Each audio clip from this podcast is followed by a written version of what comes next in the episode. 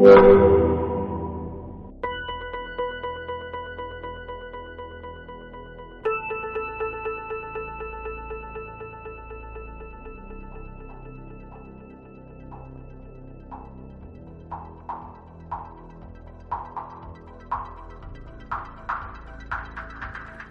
y bienvenidos al Despacho 42, el podcast de los estudios de informática, multimedia y telecomunicación de la UOC. El podcast en el que hablamos de cómo la tecnología cambia la vida de las personas, pero también de cómo somos las personas las que hacemos cambiar la tecnología cada día.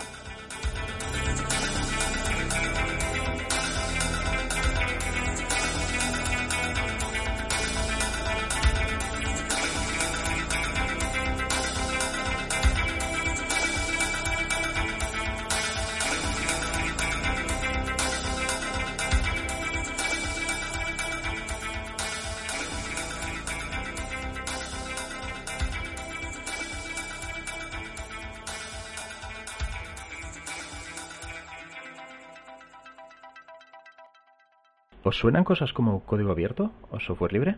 ¿O sus equivalentes en inglés? ¿Open source o free software? Son modelos de desarrollo de software basados en la colaboración abierta. El código fuente, que en un programa como Word es un secreto de la empresa, en un programa de código abierto, de software libre, está a la vista de todo el mundo que quiera curiosear o trabajar con él. Se trata de un modelo muy interesante y todos usamos mucho software desarrollado así, aunque no seamos conscientes de ello. Y hemos decidido dedicarle el último episodio del curso de Despacho 42. Esperamos que os resulte interesante. Despacho 42, un podcast hecho desde el Despacho 42 de la UOC. Porque si no, se llamaría Despacho 13, Despacho 25 o Despacho 68. Lógico, ¿no?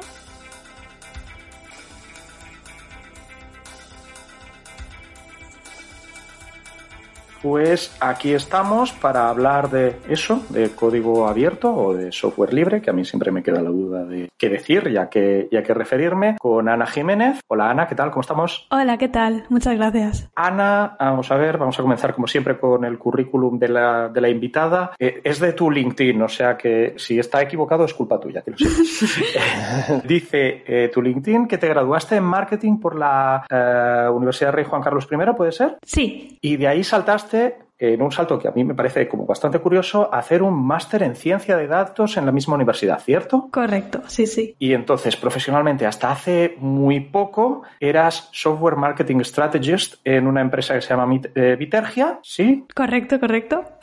Vale, bien. Y ahora estás nada más y nada menos que en la Fundación Linux, en la Linux Foundation, ¿correcto? Correcto, en, en el To Group, que es una iniciativa dentro de, de, la Fundación Linux. Vale, me encanta que lo hayas dicho tú, porque, claro, yo, yo la primera vez que leí to do, T-O-D-O, dije, vale, sí, se pronuncia to do como los to de toda la, de toda la vida. Pero después vi que to do significa talk openly, develop openly, y ahí fue como es to do, es T-O-D-O, es todo es, y, y, me perdí. No me te perdí preocupes, nos pasa a todos. Incluso yo cuando entré también fui a verlo.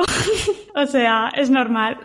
Vale, y es to do group. To do group, sí. Vale, bueno, a eso llegamos dentro de un rato porque, como nos suele pasar, comentamos el currículum de, de, nuestros invitados y aparecen un montón de cosas que a mí me provocan muchas, muchas dudas. Y yo, como soy de preguntar, pues, ¿cómo narices se pasa de graduarse en marketing a hacer un máster en ciencia de datos? Es, la verdad es que es una cosa que me preguntan bastante y yo siempre, pues bueno, me gusta mucho contar historias, así que contaré una historia. Eh, yo empecé haciendo marketing yo creo que también hay mucha gente que cuando empieza una, una, carrera hay veces que no tiene claro qué hacer, ¿no? Y bueno, a mí me gusta mucho toda la parte de comunicación y dije, bueno, voy a hacer marketing. Terminé marketing sin saber mucho a dónde meterme. Sí que me gustaría, me gustaba mucho el sector tecnológico, incluso de videojuegos también. Y en todo ese, esas dudas que tenía, pues encontré a Vitergia. Uh -huh. En Vitergia eh, era una, es una empresa de, también de, que tenía una plataforma de software libre, 100% open source. Descubrí el mundo open source gracias a ellos. O sea, yo antes pues sabía lo básico y me enamoré. Me enamoré de todo ello. Eh, también aparte ellos hacen analítica de desarrollo de software. O sea que ahí empecé pues todo el tema de, de ciencia de datos, aunque yo estaba en la parte de marketing, en el equipo de marketing, pues de alguna forma también te tienes que aprender esa parte, ¿no? Me enseñaron, yo estaba muy metida también, aparte en toda la parte de desarrollo web, aunque había hecho marketing, pues la parte de SEO, que es por ahí por donde se mete un poquito de JavaScript, HTML, CSS. Y bueno, y por ahí como que fui indagando, ellos me enseñaron Git, dijeron, bueno, aquí todo hacemos en GitHub o en GitLab, así que bueno, tienes que aprender Git, tienes que utilizar un Linux y... ¿Eso te dejó secuelas o has sobrevivido? he sobrevivido, he sobrevivido y, y, de hecho, sí, al principio cuesta porque, jolín, ese cambio es, es grande, pero toda esa cultura open source yo creo que me motivó para ver eso como un reto y decir, vamos a por ello, es algo nuevo, es algo, es algo que, que se está moviendo, que está aquí y muy interesante. Entonces, ya ahí, ya eh, pasé tres años en esa empresa, o sea, llevé tiempo ahí. Espera, espera, espera, espera. Antes de, antes de pasar, antes de pasar de etapa, eh, yo diría que todos los presentes tenemos claro que puede haber empresas y empresas que ganen dinero a pesar de trabajar con código abierto y jugando correctamente con las, con las reglas del código abierto y participando, y participando en la comunidad. Pero probablemente la gente que nos esté escuchando, esto haya como mínimo unos cuantos a los que no les cuadre. ¿Cómo puede una empresa como Vitergia y como muchísimas otras hacer negocio con una cosa que es todo gratis? Como había dicho, en Vitergia y también en muchas otras, lo que hay es el, el código es abierto, la, la, plataforma es software libre y cualquiera ahí pues es una comunidad que tenemos de personas de todas partes de, de cualquier organización que está ahí contribuyendo para, para sacar algo mejor, ¿no? En, en, el caso específico de Vitergia, la puesta en valor también está en toda la experiencia de estas personas porque al final es una empresa de analítica de software, entonces ya no es solamente yo tengo una herramienta y la herramienta parecía sensato que, jolín, que esto pudiera ser utilizado por todo el mundo, por todos eh, la gente que fuera científica de datos, que fueran program managers, community managers, pues toda la gente que lo necesitara poder incluso ayudar para mejorar la innovación, para, para sacar adelante ese producto y sacar cosas que a lo mejor un grupo reducido de desarrolladores y desarrolladoras no pueden sacar. Uh -huh. Y ahí la puesta en valor es, bueno, esta es la plataforma, pero esa estrategia de métricas, esa estrategia de datos en el mundo del desarrollo de software, eh, bueno, eso es a, a, ahí la puesta de valor. Tú tienes una herramienta, pero tienes que saber cómo utilizarla, ¿no? Y ahí es donde está el negocio. Sí, en este caso sí. Eh, no te sé decir de, de, otros, pero todos tienen siempre una parte. No tiene que ser todo privativo para decir es que si no pierdo dinero. Yo al menos no lo veo así. Perdón por la tangente, por la interrupción. Ahora ya sí te, te dejo, te dejo continuar con la historia que nos estaba interesando mucho. Como decía, al final fue algo que fue saliendo y me empezaron a gustar mucho toda la parte de de, Data Science, porque lo hacíamos allí, toda la parte de extracción de datos, de, de tratarlos, de sacar visualizaciones, o sea, todo el proceso. Y este máster que, en principio, un compañero mío me lo, me lo comentó de allí del trabajo, ¿no? Que lo iba a hacer él era, había estudiado también ingeniería en telecomunicación y dijo, bueno, yo voy a hacer esto y lo estuve tanteando porque sí que me avisaron de aunque, aunque ya lleves un camino y ya, bueno, sepas un poco de programación y demás, es algo fuerte, ¿no? Porque tus cuatro años en el que has estado estudiando una carrera, pues no has, no has, no has hecho eso. Entonces, es trabajo que tienes que hacer tú en casa, si te quieres poner al día. Ahora, ahora Ana, Dani, Susana, ha sonado, ha sonado como una buena estudiante de la UOC también. Pues sí. Perdón, perdón por la cuña publicitaria, se me, escapó, se me escapó. De verdad. Lo vi sobre todo porque, bueno, sí, eh, para algo que creía que era necesario para mi trabajo también, porque yo pienso que un trabajo es una mezcla de, de conocimientos y yo de hecho cuando hablo de ¿y qué eres? Digo, pues mira, yo soy un híbrido. O sea, yo, yo, yo sé de marketing y, o sea, que haya estudiado la data science no quiere decir que haya perdido todo lo de marketing y no esté haciendo marketing. Incluso en mi trabajo toco parte de investigación de data science, toco parte de marketing y toco parte de relaciones públicas. O sea, y creo que el, el conocimiento, el poder juntar todo lo que sabes y crear un híbrido es el futuro. Y vamos, yo estoy muy contenta de, de coger eso. Me costó porque es un cambio drástico, pero he aprendido y sigo aprendiendo bastante. Genial. Y vamos a estar, yo creo que todos muy de acuerdo. Sí. Es en la combinación de, de, conocimientos donde hay un espacio bastante poco explorado y en el que hay muchas, muchísimas oportunidades de, de mejorar, de mejorar las cosas. Como, como ejemplo, si puedo añadir claro. algo muy práctico, ¿no? Que yo veía. Gracias a saber data science eh, y también marketing, tenía el conocimiento de dominio, que creo que es muy importante en la gente que hace data science, que hay veces que sí, yo sé manejar los datos, te hago un algoritmo súper bueno que me sabe identificar mazo de cosas, pero luego no sabes qué hacer con eso y necesitas a alguien de, que tenga el conocimiento de dominio y hay un gap porque el conocimiento de dominio no sabe, no puede empatizar bien con aquellas personas que han estado trabajando en el código y a lo mejor dicen cosas que no, no hay una falta de comunicación, no saben cómo comunicarse. Y yo solo vi y dije, jolín, qué bien que pueda estar. Es verdad que yo no me considero nunca experta en, en, las cosas que hago, pero al menos sé un poquito de varias cosas y puedo intentar ser ese, ese puente, ¿no? Esa conexión. Mm, mm. La, la, traductora. Entre, a, mí, a mí me pasa con diseñadores y desarrolladores que dices, espera, que no se saquen los ojos, por favor. y a pesar de que a veces pasa, y en tu mundo debe ser, debe ser como bastante parecido. Y entonces, estamos en Vitergia, estábamos en Vitergia porque ahora hemos saltado a la Linux Foundation. ¿Cómo va eso? ¿Cómo va eso? Pues eh, la verdad, a mí también me pilló de sopetón porque, bueno, yo soy ex Jan ahora mismo, como decimos, pero eh, siempre veía, siempre, siempre un, trocito de mí será de ahí de Vitergia, ¿no? Y bueno, entré, entré en la Linux Foundation, ya, ya conocí el To Do Group eh, de Vitergia porque es una iniciativa muy, muy curiosa que tiene dentro de la Linux Foundation. Es un grupo de organizaciones y cuando hablo de organizaciones ya no solamente hablo de, de empresas privadas, también hay organizaciones públicas que se han juntado pues para generar un estándar o guías, recursos, incluso también apoyar a la investigación en lo que se llama oficinas open source dentro de organizaciones. Ajá, sí. Esto, esto me daba a mí la, la, impresión de que iba a salir porque algo, algo quieras que no nos, nos preparamos y hacemos los deberes, poco pero lo, hacemos. Pero he comenzado a rascar y eso de las oficinas open source, yo ahora mismo, después de haber leído un poco, no sería capaz de explicarlo. Tú probablemente puedas, puedas hacerlo mejor y... Vale, yo voy a intentarlo. Voy a, voy a intentarlo y, luego me decís si habéis, habéis conseguido entenderlo. Si no lo habéis conseguido entender, soy yo mal la que he enseñado. O sea. Te damos, te damos otra convocatoria. No, no, no. no. Si, los, si, si, los estudiantes no aprueban, es culpa de los estudiantes. No, nunca.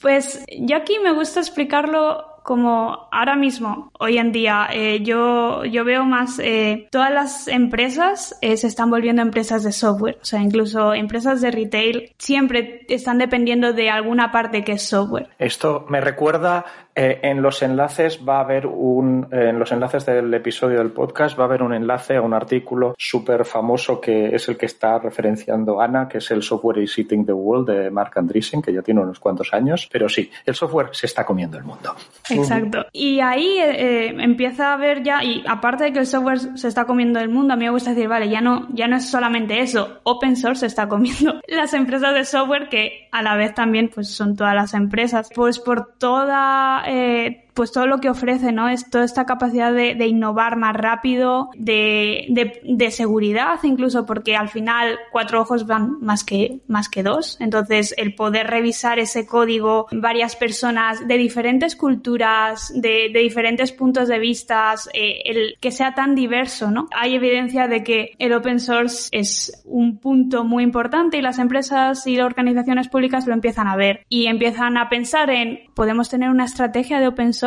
dentro de ellos. ¿Por qué? Porque antes al principio no era, era, pues bueno, cojo open source, o sea, lo consumo, pero ahora ya las empresas van más allá de simplemente consumir. Han visto que no solamente es beneficioso el consumir open source, sino pues tengo que contribuir para, por ejemplo, que el open source que estoy consumiendo, ¿no? Y que mi tecnología depende de ello, eh, no se muera. Y, poder a lo mejor también eh, que las ideas que tengo de a dónde quiero que lleve ese producto, pues, pues que sigan a lo mejor una guía que a mí me gustaría seguir y para eso pues tengo que contribuir, ¿no? Porque todo el cómo funciona la comunidad open source es bastante diferente a cómo funciona cuando se trabaja de forma privativa, ¿no? O sea, aquí es, hay un, temas más de, de meritocracia, de, bueno, de en función de las contribuciones que hagas, tienes más permisos o otros, y entonces hay, hay unas serie de, pautas que, se tiene que seguir y se tienen que saber. Entonces, aquí las empresas dicen, jolín, hay tantas cosas que hay que gestionar para poder contribuir y la tercera pata que es hacer proyectos open source, o sea, liberar proyectos open source, que sería la tercera pata, que necesitamos un departamento o un equipo, al igual que hay un departamento de marketing, pues hay un departamento de open source en el cual muchas de las empresas lo que suelen tener es un equipo de legal, un equipo de ingeniería, un equipo de marketing. ¿Por qué? Porque open source no es solamente desarrollo. Todas las licencias, el conseguir que el proyecto pues sea atrayente para nuevos contribuidores, que esa es la parte más de marketing. O sea, todo eso se necesita gestionar. Y ahí es cuando el término OSPO lleva ya años existiendo. Y en Estados Unidos, que es donde ahora... OSPO, insisto, Open Source Program Office, Oficina de Programas Open Source, ¿correcto? Sí, correcto. En español se podría traducir así, sí, sí. OSPO mola más, ¿eh?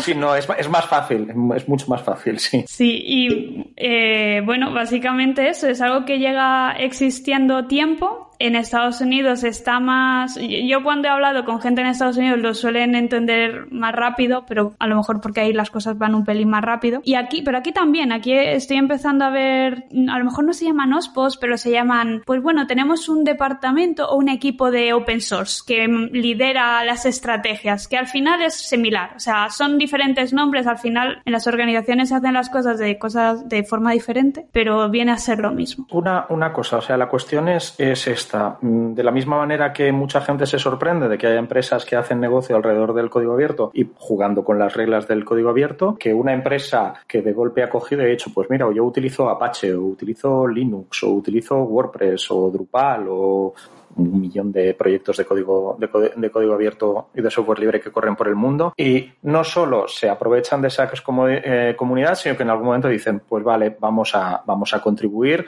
y vamos a devolver parte del beneficio que, nos que eso nos está dando. Cosa que a mí me parece genial, pero dices, uy, hay tanta gente ahí que esté dispuesta a hacer ese esfuerzo y eso realmente está pasando, que es un poco lo que, lo que apuntabas tú. Sí. Desde lo que yo he visto, sí, pero porque no es solamente el voy a contribuir a ese proyecto porque así me siento bien. Es, es que a lo mejor si no contribuyo a ese proyecto, el proyecto se va por otro camino y mi tecnología, la cual el 90% está hecho de open source, que eh, no sé si tenéis esa referencia, pero bueno, es del, del, estado de open source. Lo podría, luego, luego os lo mandaré. Y estará en los enlaces. Dicen, sí, estará en los enlaces que, que dicen que en, en, las, em, en, las, empresas, esto ya más en ámbito empresas, el 90% de, de los integrantes son, son de open source. Entonces, al final, jolín, si tantas cosas dependen de open source, de mi tecnología, y de repente el proyecto se muere o se va a otro camino, para la empresa y las organizaciones le supone unos costes muy, muy fuertes ya a nivel, a nivel negocio. Entonces ya no es solamente el, bueno, contribuyo porque me siento bien, sino también un poco por beneficio. Y ahí también el juego de las fundaciones, o sea, las fundaciones tienen un papel muy importante, porque las fundaciones al final están ayudando a esos proyectos, les, les, eh,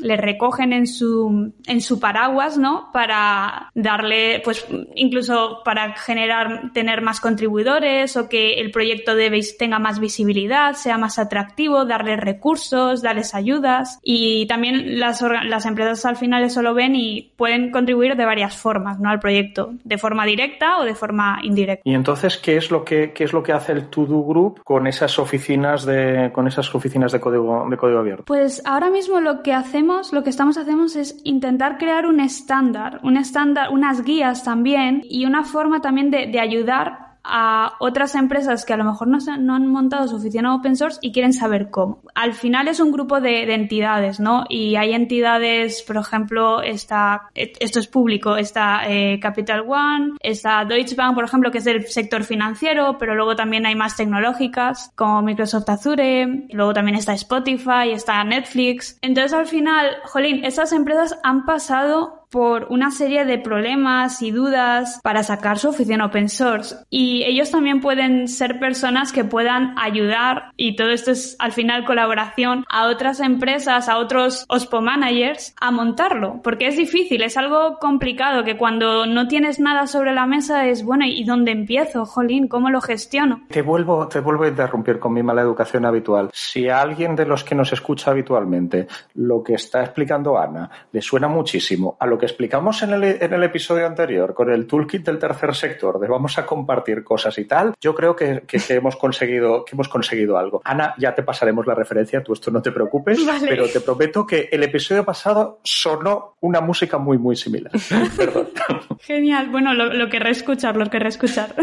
y, y, sobre todo también eh, un sitio donde la gente pueda tener una guía, un, decir cómo se hacen las cosas, porque yo creo que también el, la eh, el hacer, crear estándares, eh, aunque, porque cada empresa tiene sus políticas, sus formas de actuar y luego siempre el poder organizarlo todo en un, en un mismo sitio, ¿no? Yo creo que es, es importante. Y, y sobre todo eso, es todo una cuestión de colaboración y de ayuda, porque al final todas esas colaboraciones son, son tan complejas a veces que, que, se necesita esto. Y entro con una pregunta. ¿Crees, ¿Tiene sentido eh, montar una OSPO en una universidad? Sí, de hecho hay algunas universidades que ya han montado una OSPO. Por ejemplo, en Estados Unidos está la Job Hopkins, tiene un OSPO y también el eh, RIT, que el sí, Rochester, Institute of Technology. Sí, Correcto. Ellos, de hecho, ellos están en, en el To Do Group también y están ya montados una OSPO y si os pasáis por la página podéis ver incluso algunas guías, algún, algún blog que hicieron ellos, ¿no? Porque al final lo importante es que ellos, ellos y ellas puedan compartir su, su experiencia y, y que muestren pues cómo han hecho las cosas o cómo han, eh, cómo ciertos problemas los han sabido resolver etcétera, etcétera. Entonces sí, eh, estoy súper de acuerdo. Y a nivel pedagógico, tú que has mm, estudiado cosas muy diferentes e imagino con metodologías diferentes, ¿cuál crees que es la, eh, la aportación más importante que puede, que puede hacerse desde una OSPO en una universidad? Sobre todo el... A ver, primero voy a decir que aquí no tengo tanta experiencia porque no he podido hablar con tantas universidades que tengan OSPO, pero creo que un punto muy importante eh, sería el jolín, que pueden ayudar a la investigación. Mm. Dentro de la parte de las empresas, pues el que los estudiantes libremente puedan desarrollar cosas, puedan crear sus proyectos y puedan invertir en, toda la investigación. Claro. Y también creo que a nivel de empoderamiento del, estudiantado, ¿no? Poder hacer una experiencia como esta, imagino que te da mucho más conocimientos y, y ganas de hacer respecto a una metodología más tradicional o a no poder gozar de ese tipo de experiencias, ¿no? Claro, sí, eso es un punto siempre que cuando alguien me dice de forma individual, ¿no? De yo, con, ¿por qué, qué gano como estudiante eh, aportando o contribuyendo a open source? Y lo primero de todo es que ayudas, te enseña primero a tener más empatía. Ya, ya no, no, hablo ya a nivel de aprender a un, un programa determinado que te ayuda a mejorar tus skills, ¿no? De forma técnica, pero también las soft skills que no nunca se hablan, pero creo que son importantes. Y tanto. Eh... no tienen nada, que esto a la gente le cuesta un montón. y sí, al final es como tengo proyectos que son visibles, que me sirven incluso para mi currículum, que puedo desenvolverme porque sé, eh, empiezo los proyectos, me meto en una comunidad que no conozco de nada y tengo y aprendo también una metodología de trabajo, porque al final el open source, como he dicho, tiene sus sistemas de seguridad, son bastante ordenados, todo documentado y eso aporta un montón como individuo, como estudiante. Eh, señor, señor, señor Riera, creo que está usted saliendo de este, de este episodio como con deberes. Sí, sí. Yo lo dejo, yo, lo dejo yo, y otra gente, ¿eh? O sea, pero creo que, que empieza, eh, yo creo que se está trabajando, ¿eh? Lo que todavía no se puede decir, ¿eh? Estas cosas. Pero bueno, ah, antes comentaba Ana que las empresas cada vez más dependen del, del código, ¿no? Digamos. Y bueno, y, y cuando ahora con la pregunta de Susana hablábamos de universidades, claro, las universidades universidades online dependemos mucho más todavía del código, porque claro. A nosotros no se, no, se nos está comiendo el software, nosotros nacimos que ya se nos había comido. Efectivamente, efectivamente. Somos Por lo tanto. Por lo tanto, nos veremos, Ana, en ese sentido. seguro que nos encontraremos en el camino. qué, susto, Ana. tranquila. Si no era una amenaza, no era una amenaza. vale, no, no, todo lo contrario, todo lo contrario. Necesitaremos ayuda seguro. Una, así vamos cerrando porque yo creo que, queda bastante que nos ha bueno, que yo creo que sí que me ha quedado claro lo que es esta, que, lo que es una OSPO y la utilidad y la y la muchísima utilidad que puede que puede tener. Que me alegro oír, me alegro oírlo de verdad, que lo habéis entendido. Nos cuesta, somos lentitos, pero al final al final lo conseguimos. yo, yo, yo que Sobre todo es, un, es un concepto muy difícil. A mí me parece que yo también cuando empecé con todo esto dije que me están vendiendo, ¿qué, es esto? ¿No? O sea, es, es algo complejo si además no se está metido en ese mundillo. No, no, pero yo creo que, vamos, que la explicación que has hecho, que, que han hecho un buen fichaje en la, en la, funda, en la fundación, que han conseguido una buena, una buena manager. Por, por aquello de bajarlo un poco más, tengo una empresa o tengo una, o tengo una universidad que utiliza mucho, mucho código libre y de golpe se entera que existe el Tutu Group y decide, pues, oye, mira, toda esta gente que tenemos contribuyendo al código, al código abierto, vamos a intentar que lo hagan mejor, que lo hagan de manera más eficiente y les digo, pues, oye, a la web del, a la web del To Group, ¿algún ejemplo de algo que puedan aprender en esos primeros días de meterse en, este mundillo? ¿Más a nivel organización o más a nivel individuo? Vamos a suponer que, somos eso, una empresa o una organización. Vale, eh, sí, o sea, sobre todo eh, las guías que hay eh, creo que ayudan bastante. Y luego, en verdad estamos trabajando para crear, crear más recursos, sobre todo recursos visuales, ¿no? no puedo decir mucho más de ello, pero de momento con, con lo que hay, todos los artículos que siempre pues son otras empresas dando su visión sobre temas de licencias, por ejemplo, están también por temas concretos de más de comunidad, de cómo, pues cómo eh, atraer a, más contribuidores o de cómo, pues cómo manejar todo el tema de, licencias open source, etcétera, etcétera. Entonces, esas guías, eh, al final son guías que van, que llevan ya años ahí y que han sido de alguna forma validadas por mucha gente, por muchos expertos de, del mundo OSP. O sea, por ejemplo, si nosotros tuviéramos un kit de software que estamos que hemos utilizado en la web durante, durante tiempo y que decidimos, oye, pues igual si lo abrimos, otras instituciones pueden beneficiarse de él y además, pues seguramente tendremos a más desarrolladores y desarrolladoras trabajando en el tema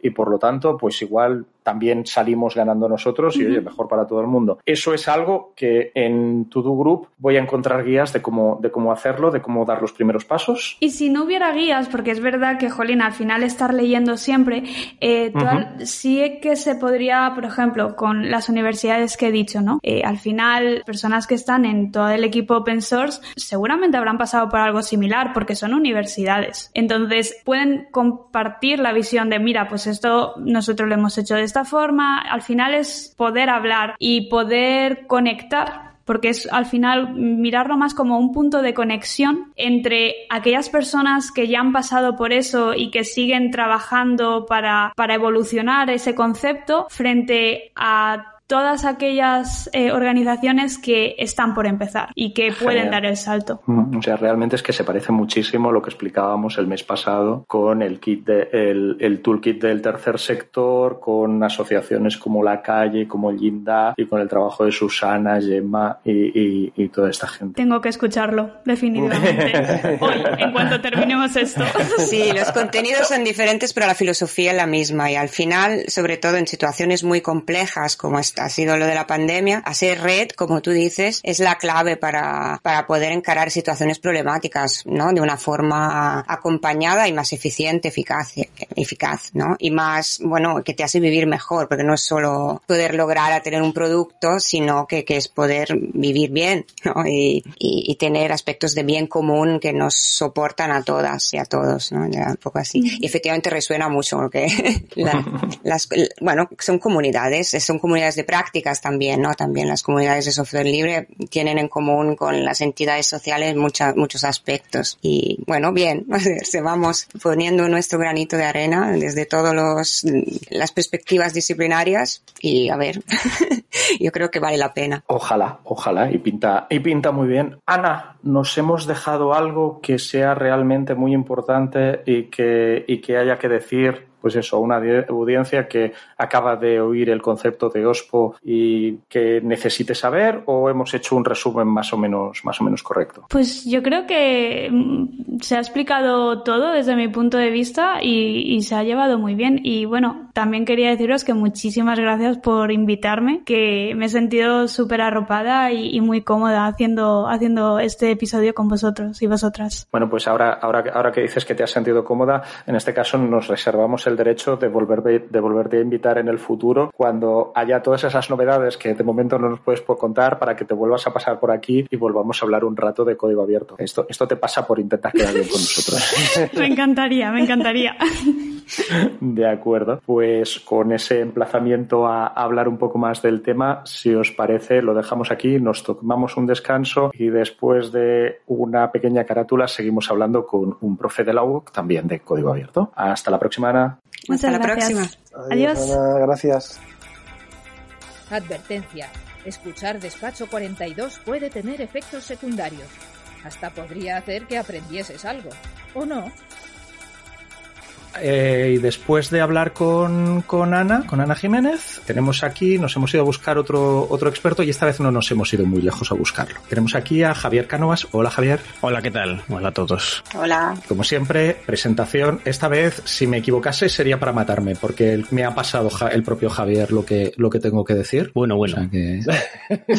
Javier es doctor en Ingeniería Informática, es profesor en los estudios de Informática, Multimedia y Telecomunicación de la UOC. Últimos fichajes de hecho, el último fichaje, ¿eh? No es. Sí, sí. Lo veo contento todavía. Lo veo contento todavía. no, es consciente. Todavía es importante en esa frase. ¿eh? sí.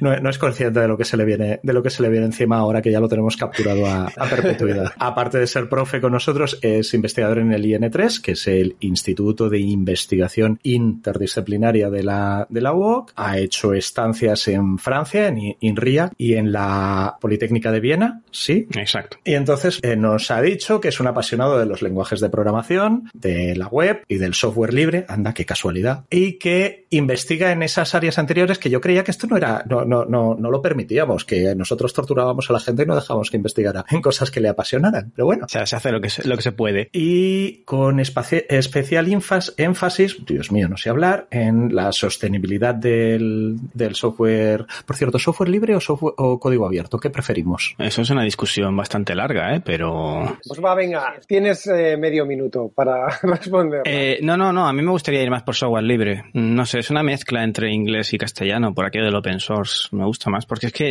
eh, libre y abierto creo que es una discusión, es un melón bastante grande, así que mejor software libre y que por favor se entienda como nuestra traducción de open source y ya está. Vale, pues nos quedamos con, nos quedamos con software libre y de hecho también dice por aquí que estás involucrado en redes académicas e industriales como Sustain OSS Exacto. y SI Open de, del IECubo. ¿De acuerdo? Sí. Y pues eso, que desde hace años estudias cómo la gente crea proyectos de software, cómo se organiza. Los informáticos se organizan, estamos seguros. Hacemos lo que podemos, sí, sí, pero lo conseguimos al final. ¿eh? Que hoy somos mayoría hoy, ¿eh? Muy cierto. esto, no suele pasar. No suele pasar en despachos. A Dani normalmente lo tenemos arrinconadito, ¿sabes? Para que estoy bastante callado, pero hoy hablaré más. Cómo, cómo toma decisiones, cómo resuelve conflictos. Esto, esto de que haya conflictos, esto sí que me lo creo más. Y intenta y a veces consigue llevar esos proyectos a buen puerto. Exacto. Y entonces, mi primera pregunta es, ¿qué motiva a alguien a participar en un proyecto de software libre? Es complicado responder porque las motivaciones, obviamente, estamos tratando con lo típico de que motiva a una persona a hacer algo. Entonces, en los estudios, lo que se suele decir es intentar clasificar esto en motivaciones intrínsecas y extrínsecas. Es decir, intrínsecas se suele decir para aquellas cosas que la persona lo hace pues porque le gusta, por afición, porque quiere mejorar sus conocimientos en una materia y descubre un proyecto que va en esa línea, o quizá crea un proyecto para investigar o explorar una tecnología. Luego la otra que se llama así extrínseca es cuando tu empresa te dice, mira muchacho, vas a tener que trabajar en esto,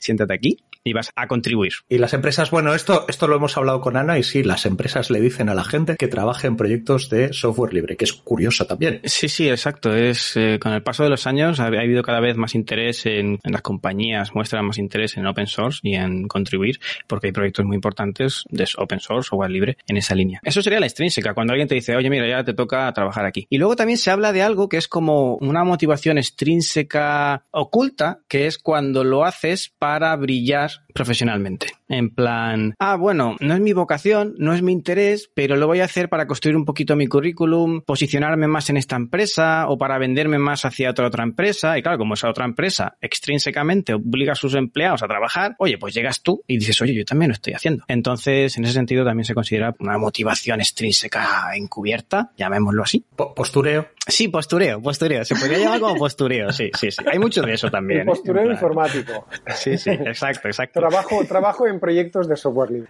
Sí, sí, sí, sí. Y bueno, oye, que, que vende también. En plan, este es mi currículum, es una forma de venderte. Sí, sí, no. Y si acaba, y si acaba siendo por el bien común, pues bienvenido sea, mm, aunque la motivación no, no sea, no sea sencillamente contribuir al bien de, al bien de la humanidad. Cuidado que ahí cuando has dicho bien común, también es otra discusión en open source. En plan, mucha gente piensa, está intentando centrarse en open source como un bien común, efectivamente. Bien común en plan, eh, el agua la electricidad, los campos donde pastan el ganado. Entonces, se está llegando a la discusión de considerar el open source un bien común, explotable por la población. Exacto, porque está ahí para que tú llegues y lo utilices. ¿Y esto está de moda? ¿No está de moda? Hostis. ¿Sois cuatro gatos? ¿Hay vida ahí? Pues yo diría que con el paso del tiempo, sí, eh, hay mucha vida y hay mucho movimiento. Inicialmente quizá se vería como un bicho raro, pero que va, actualmente hay muchísimo interés tanto de profesionales individuales o esto que le llaman ahora practitioners interesados por la tecnología que, que juegan con open source a grandes empresas que directamente contribuyen en, en open source, en aplicaciones conocidas, pues eh, los servidores web, Apache, que seguro que suena a mucha gente, a Linux, uno de los sistemas operativos más utilizados, bueno, uno de los más utilizados últimamente, sobre todo en, en ámbitos profesionales. Detrás es open source. A ver, interés, sí, motivación también hasta el punto incluso de involucrarse pues temas ya más Europa, la Comisión Europea, gobiernos para digamos promocionar el open source a ese nivel. ¿Vale? Para intentar hacer que académicamente se utilice más, profesionalmente o compañías se utilicen más, entidades gubernamentales lo promocionen más, hasta llegar al punto del concepto que últimamente se está moviendo, que son las oficinas de, oficinas de open source. Que esto hemos comentado antes con, con Ana. Exacto. Y es básicamente cómo, cómo decirlo, aprovecharse de ese tejido y conexiones entre universidades, empresas, profesionales en el ámbito de, open source. Es un mundo, ¿eh? Es un mundo. Es, difícil también darle estructura y, y decirlo muy rápidamente, pero ahí hay, hay de todo, hay de todo. Hay gente motivada por unas cosas o empresas por otras. Y una pregunta, volviendo al tema de los, las informáticas, ¿ahí nada más hay personas del ámbito de la informática o encontramos de todos los ámbitos? Es, eh, eh, buena pregunta, porque efectivamente se da la bienvenida a todo tipo de perfiles y no existe realmente una barrera de entrada muy grande más allá de lo típico de que la persona tiene que ser capaz de abrir un ordenador y,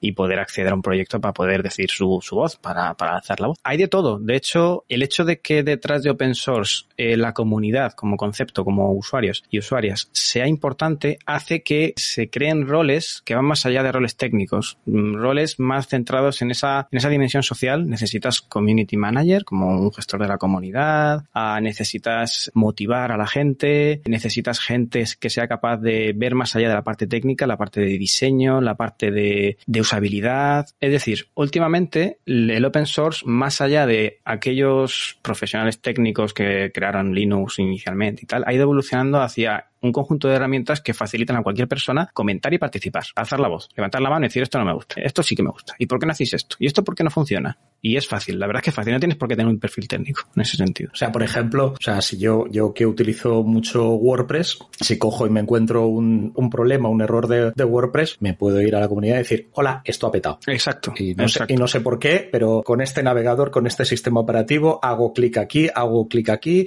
y, oh Dios mío, pasan cosas que no, que creo que no deberían pasar. Y es eso una es. manera de... Eso es, exacto. Es, es una. Yo creo que también acerca mucho más la tecnología a la gente porque permite a cualquiera, con un poquito de curiosidad, llegar a la comunidad, como tú dices, y comentarlo. Esto no va. ¿Y por qué no va? No me funciona esto. Y, y, esto, si no tiene detrás una gobernanza, un, puede ser una olla de grillos, entiendo, ¿no? O sea, puede ser Eso un es. poco complicado de, de, gestionar a la que el proyecto, ahora César comentaba WordPress o tú antes Linux o Apache, etcétera, es un poco grande. Entiendo que alguien detrás, y a lo mejor no es la persona que abrió el proyecto el primer día, tiene que estar gestionando todo esto, ¿no? Entiendo. Sí, eso es, eso es. Esto, como he comentado anteriormente, detrás de open source, quizá un uno de los assets o una de las cosas, elementos más importantes es la comunidad, ¿vale? La parte, un software privativo siempre estará alguien que pone dinero para que se desarrolle, pero open source no siempre eh, vive de alguien que ponga ese dinero. Así que tiene que vivir de cierta vocación, cierta interés, ciertas personas que estén ahí para defender el proyecto y hacer que eso tire para adelante. Cuando tienes dos personas, como tú has comentado al principio, puede ser más o menos fácil, pero es que a ti te interesa que esa comunidad crezca. En cuanto crezca un poco, ya nos metemos en dinámicas que seguro que están estudiadas en otras áreas eh, más sociales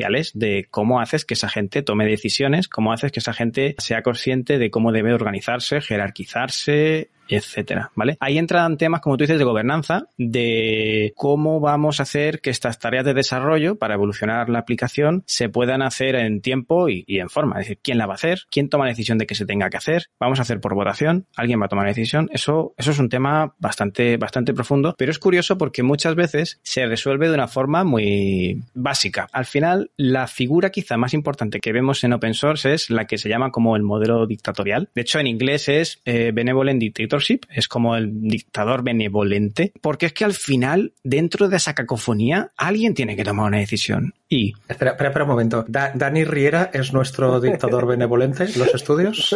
¿Cuadra pues con el concepto? Me lo, me lo, estaba, me lo estaba esperando. ¿eh? A mí es que si me lo ponen así de fácil, perdón, pero no, no la iba a dejar pasar. ciertamente es la figura de el que toma la decisión. Entonces, en open source es muy común, ¿eh? O sea, es, no tiene que verse como algo negativo. Al principio había una, una época hace unos años que se veía como algo muy negativo porque decían que open source tenía que ser más democrático, pero luego en el fondo la palabra benevolente hace honor a, su semántica y es porque esa persona simplemente está ahí para que dentro de tanta cacofonía diga, a ver chicos, hay dos opciones, mejor esta, ¿vale? Por esto y por aquello. Y normalmente ese tipo de decisiones están razonadas en base a lo que te, ha dicho la comunidad. Normalmente, ¿eh? También hay algunos dictadores por ahí que quizás son un poco más disruptivos, ¿vale? Pero es importante esa figura, sí. Y si no te gusta, el código está abierto y te lo puedes llevar y bifurcar el proyecto y decir, pues, ala, ahí te quedas y vamos a hacer una, una versión diferente y me voy, me voy por otro eh, lado. Esa es una idea súper curiosa y súper interesante que, que está bien decirlo. Open source tiene ese concepto de bifurcación, que en inglés le llaman fork, y existe el concepto de hacer si no me equivoco, se llama hard fork, como una bifurcación dura, y es eso, es una especie de acto de rebeldía. Yo no estoy de acuerdo con lo que tú estás haciendo, hago una copia, y como esto es open source, me voy, me llevo a mis amiguitos, y ahora seguimos por esta otra rama. Y ha pasado, ha pasado en, por poner un ejemplo, Node.js, no sé si se conocerá, básicamente Node.js es uno de los, como decirlo, una plataforma de las más famosas para desarrollo web, y no estaban de acuerdo en cómo se estaba llevando a cabo su gobernanza, cómo se estaba estructurando y llevando a cabo, básicamente desarrollando la aplicación. ¿Qué hicieron unos amigos? Bueno, amigos, entendedme, esto ya estábamos hablando de comunidades enteras que dijeron, hacemos un fork, hard fork, nos vamos aquí, bifurcamos y seguimos. Hasta el punto en que la compañía original dijo, bueno, venga, venid al redil, estamos de acuerdo y vamos a unir comunidades porque tenéis más o menos razón. O sea, hubo ahí un alejamiento, acercamiento. Entonces, en, ese sentido, tiene mucho poder la comunidad, porque como tú dices, si no estás de acuerdo, bifurcas, creas otro proyecto y vas a la tuya. Y quizá tiene incluso más fama que el primero. A mí esto se, me ocurre el ejemplo, y que igual lo podemos ligar con gobernanza e intereses de las empresas detrás, que ahora mismo, desde que Internet Explorer cambió de modelo, si navegas por la web estás utilizando un software que tiene muchas, muchas líneas de código, que se llama navegador, y que tiene una base muy, muy, muy, muy importante de, eh, llámale código abierto, llámale código libre, llámale como quieras. Me da igual qué navegador estés utilizando, sea de, sea de Google, sea de Microsoft, sea de Apple, el navegador tiene toneladas de código. Y no hace muchos años, hace pocos años de hecho, Safari y Chrome eran hermanos y ahora de hecho son primos que cada vez se parecen, se parecen menos, ¿no? Por ejemplo. Sí, sí, el caso de los navegadores es curioso porque eh, es lo que tú comentas. De hecho, Chrome, si no me equivoco, está basado en Chromium, ¿verdad? Exacto. Sí, o sea, la parte de la parte de código de código abierto que hay debajo o de código libre de software libre que hay debajo es Chromium y luego tienes pues aquí aquí marcando como si subiera algo de web, ¿yo, eh? No no me hagáis Hombre, espero que algo eh, sepa. pero tienes el de Microsoft, Chrome y Vivaldi, por ejemplo, que todos están basados en Chromium y, son y son muy muy similares. Pero antes Safari también estaba cerca y en algún momento Google y Apple, que estaban apoyando este producto, este proyecto muy, muy fuerte, dijeron, pues no nos acabamos de poner de acuerdo. Exacto. Tú quieres tirar para aquí y yo quiero tirar para allá. Y el niño no se va con papá ni con mamá. Exacto. sino que el niño eh, lo, fotocopiamos y se va con papá y con mamá. Eso es, eso es. Es muy paradigmático porque también vale de ejemplo, si no me equivoco, Google paga a sus empleados para desarrollar en Chromium. ¿Me explico? Luego tendrá la rama de Chrome. Eso también es un ejemplo de una gran empresa que le dice a sus empleados que publiquen y trabajen en open source, efectivamente. Yo y mis tangentes. Estábamos con los dictadores benevolentes, no solo Dani, hay más por el mundo. Nos reunimos, de vez en cuando nos reunimos. Muchos más, ¿eh? Se pueden sacar nombres y además son reconocidos. Python, el lenguaje de programación, su creador es Guido. Ese también es un ejemplo muy paradigmático porque hasta hace poco era dictador benevolente, vamos, admitido por la, por la comunidad, y ahora digamos que ha, ha delegado sus poderes y está evolucionando hacia una gobernanza más participativa. Y es, un caso, si, si la gente interesada, tiene documentos que explican cómo están haciendo ese traspaso de poderes en el que él ha reconocido, ya está bien chicos, no quiero ser más dictador en esta comunidad, ir hacia una, un modelo más participativo, no voy a llamar democrático porque me imagino que me meto un berenjenal más de, de social y más, más técnico a ese nivel, que no, no controlo demasiado, pero sí más participativo, ¿vale? Cómo hacer que la comunidad tenga más voz y voto en Python. Otro famoso también es WordPress detrás de WordPress está Matt. Y Matt pincha y corta. No es malo, ¿eh? Por favor, que no se vea como algo negativo. Es, es que él fue el creador y digamos que tiene esa visión de producto y de eh, herramienta y resuelve muchas situaciones tener este tipo de modelo. Y luego el más paradigmático es Linux. Detrás de Linux está Linux. Y es y hay ahí de todo un poco, ¿vale? pondremos, pondremos enlaces en las notas del podcast, eso, eso primero, y dejo de interrumpir a Susana. No, no, eh, ¿y dictadoras hay? Buena, buena pregunta. No me viene ahora mismo a la cabeza. Mujeres dictadoras, pero estoy seguro que tienen que haber. Sí que es cierto que la presencia de mujeres en open source es, es evidente en el sentido de que sí que se dejan notar, están ahí y trabajan, no hay ningún problema, pero sí que es cierto que dictadoras ahora sí de, de buenas primeras no me vienen. No me Entonces, ¿crees que en estas comunidades se recrean los mecanismos de las empresas, de las industrias y de la academia? O sea, como una especie de techo de cristal dentro de, del mundo open source. Tienes razón, eso, eso también es, es, para destacar. ¿eh? Sí, que sí que conozco casos de desarrolladoras profesionales que efectivamente sí que detectaron determinados comportamientos críticos hacia ellas, ¿vale? Eh, negativos, eh, en el sentido de no, no les reconocían sus capacidades simplemente por ser mujeres. Exacto. Sí que hay casos en los que hay denuncias no, no, en plan legal, sino denuncias en la comunidad, porque esto es cuestión de levantar la voz y decir, chicos, eh, desaparezco porque es que no me hacéis ni caso y no me consideráis una más dentro de esta comunidad. Eso sí que eh, han habido casos. Quizá precisamente por eso hay mucho movimiento ahora para desarrollar más, digamos, comportamientos inclusivos, ¿vale?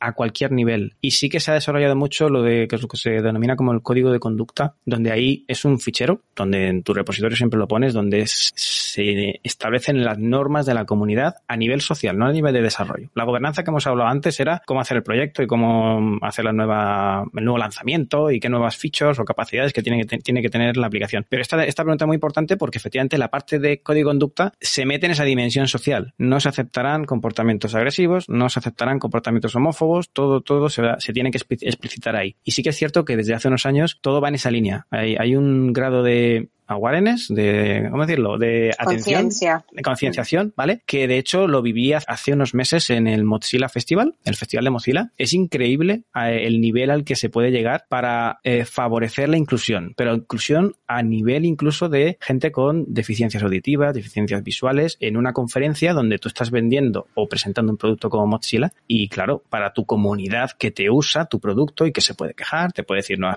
nuevas capacidades, nuevas cosas, nuevos colores para interfaz. Tienes que facilitarles, a incluso a sordos, a ciegos, por favor, conoce mi producto para que tú puedas participar en mi comunidad. Y eso va todo incluido en ese código de conducta para intentar decir, a ver chicos, esta comunidad se va a regir con estas normas, vamos a ser inclusivos y vamos a aplicar esto. Cualquiera que no los cumpla, pues se dice mal y pronto. Pero bueno, ahí está la puerta, ¿vale? En plan, no se aceptará este tipo de conductas. Sí, sí, pero esta pregunta sí que es cierto que cada vez es más evidente esta idea de, inclusividad en las comunidades. Esto es bueno.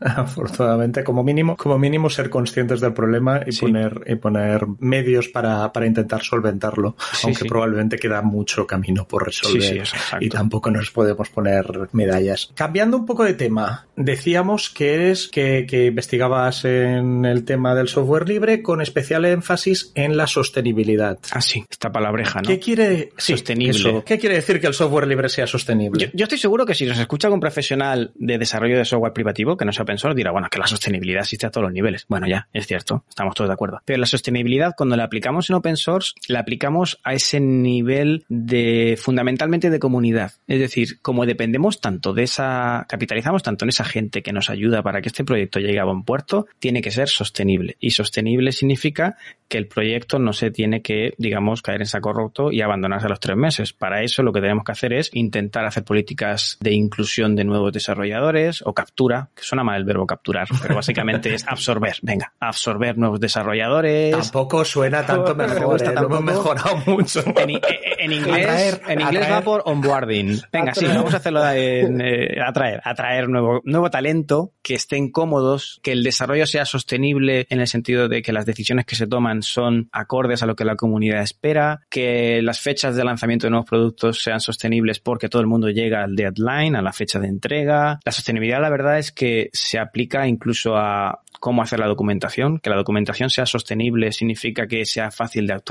y que esté disponible para cualquier persona. No sé, la verdad es que la, aplicación es a, a, varios niveles, pero a mí me gusta más centrarlo en cómo hacer que nuestro proyecto sea sostenible cuidando de la comunidad. Eso es. Yo en algún caso o sea, no sé hasta qué punto, y aprovecho que te tengo aquí para, para preguntar, me habían llegado cosas de gente que conozco incluso, que es aquello de yo he montado un proyecto de, de, código, de código libre y lo hago en mi tiempo, en mi tiempo libre y lo hago pues lo que decías tú, por la motivación intrínseca que sea, que quiero aprender una tecnología o que tenía este proyecto y ya puestos a hacer el software, pues lo pongo allí y si alguien lo quiere, lo quiere echar. Y lo han hecho invirtiendo su tiempo libre y de golpe se han dado cuenta que había unas cuantas empresas que están utilizando ese proyecto y que mucho, mucho por atraer y por facilitar la vida del, desarrollador, vamos a dejarlo en que no lo han hecho. Y, esto, pues, es una crítica que se ha hecho, yo que sé, yo la he oído dirigida a Amazon por poner una empresa que es lo suficientemente grande como para que le dé igual lo que yo diga. Exacto, sí. Pero si nos quieren enviar algún regalo por decir el nombre en, en antena, y borramos,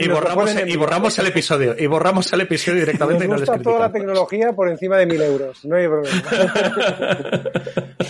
No sé, no sé hasta qué punto es norma general. Tienes razón que se sufre, existe ese riesgo, que tú desarrolles un componente que a alguna gran empresa le guste y directamente se apropien de él porque es open source. Ahí también entraríamos en el terreno de qué tipo de licencia has aplicado tu código. No creo tampoco que sea intención de meternos en todo el terreno de licencias, pero si tú licencias tu código con alguna licencia mucho más restrictiva, como la de Linux, GPL, ¿vale? Ahí deberías estar más protegido. Pero también seamos sinceros, son grandes empresas, como te has dicho, Amazon. Estoy seguro que Amazon a lo mejor coge tus 100 líneas de código que salvan un bug en un componente, lo sacas como GPL y quién eres tú para decirle a Amazon que esto es GPL y que mm, te mando abogado. Eso, seamos también realistas. Otra, otra cosa es que, a ver, si queremos hacer las cosas bien, sí que es cierto que tu código tiene que estar licenciado y si pones GPL debería ser como una primera barrera para que no haya apropiación de la que tú no estás de acuerdo. Otra cosa es que se te haya olvidado la licencia o hayas puesto una licencia un poco más abierta. No, Volviendo sobre eso, o sea, la cuestión es esa, que tú haces software libre y esto te da, le da a todo el mundo una serie de libertades sobre, sobre ese código y ese código está a la vista y lo puedes copiar y reutilizar, pero eso no quiere decir que no haya normas,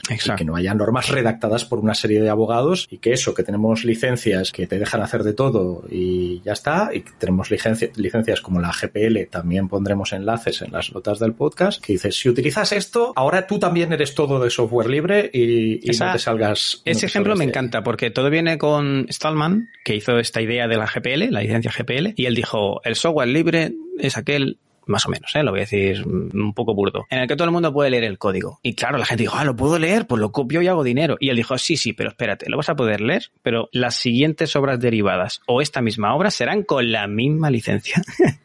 y entonces ya la gente dijo, ah, pues si ya todo el mundo puede leer el código, incluso si lo modificó, pues ya es más complicado, ¿eh? Y ahí está, ahí está GPL, que casi es la piedra filosofal que consiguió que quizá lleguemos hasta a este punto actual, con Linux y toda la, la historia por detrás, sí. Bueno, sobre eso eso igual tendríamos que volver otro día porque si nos paramos ahora aquí. Sí, sí, sí, eso ya es historia, es historia de informática. Y, luego, y, luego, y luego me pegan. Voy a volver un poco y con esto ya podemos ir, ir cerrando a lo que decías de las motivaciones intrínsecas. Participar en un proyecto de, de software libre es una buena manera de aprender cosas sobre desarrollo de software, como puede ser ingeniería del software o a trabajar en equipos grandes sin sacarse los ojos, pongamos por caso. En mi opinión, sí. Eso es. Ayuda mucho tanto a profesionales ya formados como los que se están formando a conocer cómo aterrizar en un equipo de trabajo y a trabajar en ese en una aplicación. Cuidado con el término equipo de trabajo porque tampoco sabemos cuánta gente hay detrás. Lo que sí que creo es que ayuda mucho al profesional a esforzarse a conocer cómo trabajan otros y intentar adecuarte a su forma de trabajo, porque al fin y al cabo muchas veces yo soy de la opinión de que se aprende mucho leyendo código y viendo cómo otros trabajan. Entonces, cuando tú llegas a un proyecto en el que tú quieres echar una mano, mínimo te vas a pasar horas y días estudiando cómo están trabajando y ahí te vas a involucrar y vas a decir, oye, ¿puedo hacer esto? Levantar la manita, entonces ya entras en esa dinámica del, del profesional en un equipo de trabajo que a lo mejor son dos desarrolladores o a lo mejor es una estructura más jerárquica donde efectivamente hay comités, depende del proyecto donde te involucres. Pero sí que creo que ayuda mucho a abrir un poco la mente y ver cómo trabajan otros, que creo que es muy, importante. ¿Y crees que el mundo de la educación superior, especialmente la ingeniería informática, las facultades de ingeniería, han tomado esta referencia, esta inspiración de, esta forma de aprender y, la usan para, para formar nuevos informáticos e informáticas? En mi opinión, de nuevo, yo creo que sí y de hecho, en las asignaturas que llevamos nosotros en la UOC, intentamos tirar un poco, al menos las que llevo yo, intentamos tirar y forzar un poco al alumno a que conozca estas plataformas y tal. Pero sí que es cierto que queda mucho camino por recorrer, ¿eh? porque depende mucho de, digamos, del conocimiento que tenga el profesorado o la tendencia que tenga esa asignatura, ese departamento, porque, a ver, hay inercias y, las nuevas tecnologías muchas veces cuesta que permeabilicen hacia los nuevos planes docentes. Pero creo que poco a poco, sobre todo en los últimos años de, en lo que yo conozco, en los últimos años de, grados y tal, sí que se presiona más al alumnado para que conozca eso que hay ahí fuera y que se involucren un poco más. Otra cosa es que se, se evalúe como tal en los, en los planes de tienes que contribuir a otros proyectos. Eso ya creo que es un poco fuera de tiesto. Pero al menos que exista, sí que hay un poco más de, interés en que el alumnado conozca que ahí, ahí fuera hay algo y que habrá que conocer en algún momento. Yo creo que sería súper interesante a nivel metodológico, de metodología docente, incorporar esta filosofía, ¿no? Como se está haciendo en otros entornos. Y siempre pensamos que con la tecnología esto no, bueno, no, no, no sale tan natural como en, el ámbito de las humanidades o de ciencias sociales, donde, por ejemplo, eh, metodologías inspiradas en el mundo asambleario ya se, se llevan a cabo desde hace siglos, ¿no? Y, y, yo creo, claro, que la formación de un profesional del sector, poder beber de, esta, de estas experiencias y, y, percibir toda la comunidad que está alrededor de un producto desarrollado de esta manera, creo que da una, puede formar una persona de una manera completamente diferente, ¿no? O sea, no necesariamente vinculada a la, a la industria, sino con un, informático, una informática con unas visiones más amplias y que pueden incidir más en la sociedad. Y sería muy interesante poder hacer paralelismos, ¿no? Entre el funcionamiento de las comunidades y, y la forma de enseñar. O sea, que no solo el, el, qué, sino el cómo, ¿no? También. Yo creo que también, ya uniendo con lo que ha dicho César en la última pregunta, es una muy buena oportunidad para que eh, los eh, egresados, los los, los, alumnos, puedan conocer de primera mano el trabajo en este, digamos, en un desarrollo de una aplicación software. Porque hace años, antiguamente, para poder saber cómo se trabajaba, salías y te tenías que ir a una empresa. Ahora, con la facilidad, entre comillas, que te ofrece el open source, tienes ahí las comunidades. Intenta, como tú dices, estaría muy bien incorporar en, el currículum, en los planes docentes, actividades de tienes que saber contribuir a un proyecto, tienes que saber crear una petición de cambio utilizando esta plataforma, pero es que hay plataformas que ya son básicamente de facto. Sí, estoy de acuerdo, estaría bastante bien. Poco a poco, yo creo que queda mucho camino por recorrer, como he dicho antes, pero interés de profesorado yo creo que hay eh, y poco a poco se le va introduciendo a los alumnos. Bueno, también en nuestra misión, así que poco a poco. Bueno, cuenta con nosotros. tenemos un reto, tenemos un reto para el año que viene. Dejo, dejo el cliffhanger aquí, eh, pero bueno. bueno, oye, pues ahora que hemos abierto muchos temas y muchas cosas, yo creo que ya sería, sería cuestión de ir cerrando. ¿Nos hemos dejado alguna cosa, Javier, que creas que, que es imprescindible o nos apruebas en nuestras preguntas? No, no, sí, sí, yo súper interesante las preguntas que me habéis comentado. Sí que me quedo con lo que me ha dicho Susana, de intentar buscar alguna dictadora benevolente Porque estoy seguro que tiene que haber alguna, ¿eh? Sí, sí. De acuerdo. Eh, pues esto, esto va de deberes y en las notas del podcast vale, sí. daremos, daremos la solución a la pregunta ¿tenemos mandamasas o no tenemos mandamasas? y cómo, y cómo, y cómo está el tema. También nos pueden enviar a Twitter si alguien eh, nos escucha y se le ocurre que nos lo envíe, que nos lo envíe por Twitter o, o, en un comentario en el hashtag, hashtag despacho42 o comentario en el blog donde vivimos, que es tecnología más más, y que está en informática.blogs.woc.edu, que es como si no lo hubiera dicho nunca. Bueno, oye, pues lo dejamos aquí, como siempre. Javier, cuando, cuando nos caen bien los invitados, que nos ha caído bien, Javier. Nos ha caído bien. Sí, seguro. seguro. Buena bueno, en fin. pues os emplazamos a volver en algún momento para. Ah, yo encantado. Sí, sí, Encantadísimo en lo que pueda ayudar. Fichamos a gente sin criterio, ¿eh? Teníamos que haber o miente, hecho o, miente muy bien o no tiene ningún tipo no, de. No, no, en serio, chicos. Me, me, ha gustado mucho. Me parece que ha sido muy dinámico y muy, muy eficiente en tiempo y todo. Perfecto. Muy bien, pues, muchas pues gracias. volverás.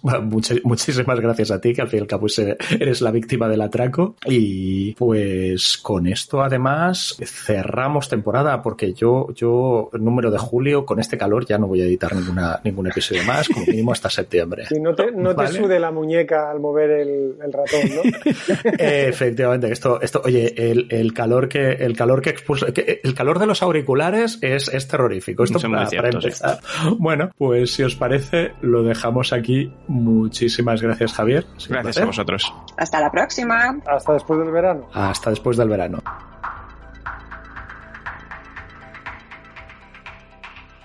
Muchas gracias por haber escuchado otro episodio más de Despacho 42. Si quieres comentarnos algo, nos encontrarás en nuestro blog en informática.blogs.woc.edu. También puedes ponerte en contacto con nosotros con el hashtag Despacho42 en Twitter. Y si quieres ayudarnos, suscríbete a Despacho 42 en tu aplicación de podcast favorita.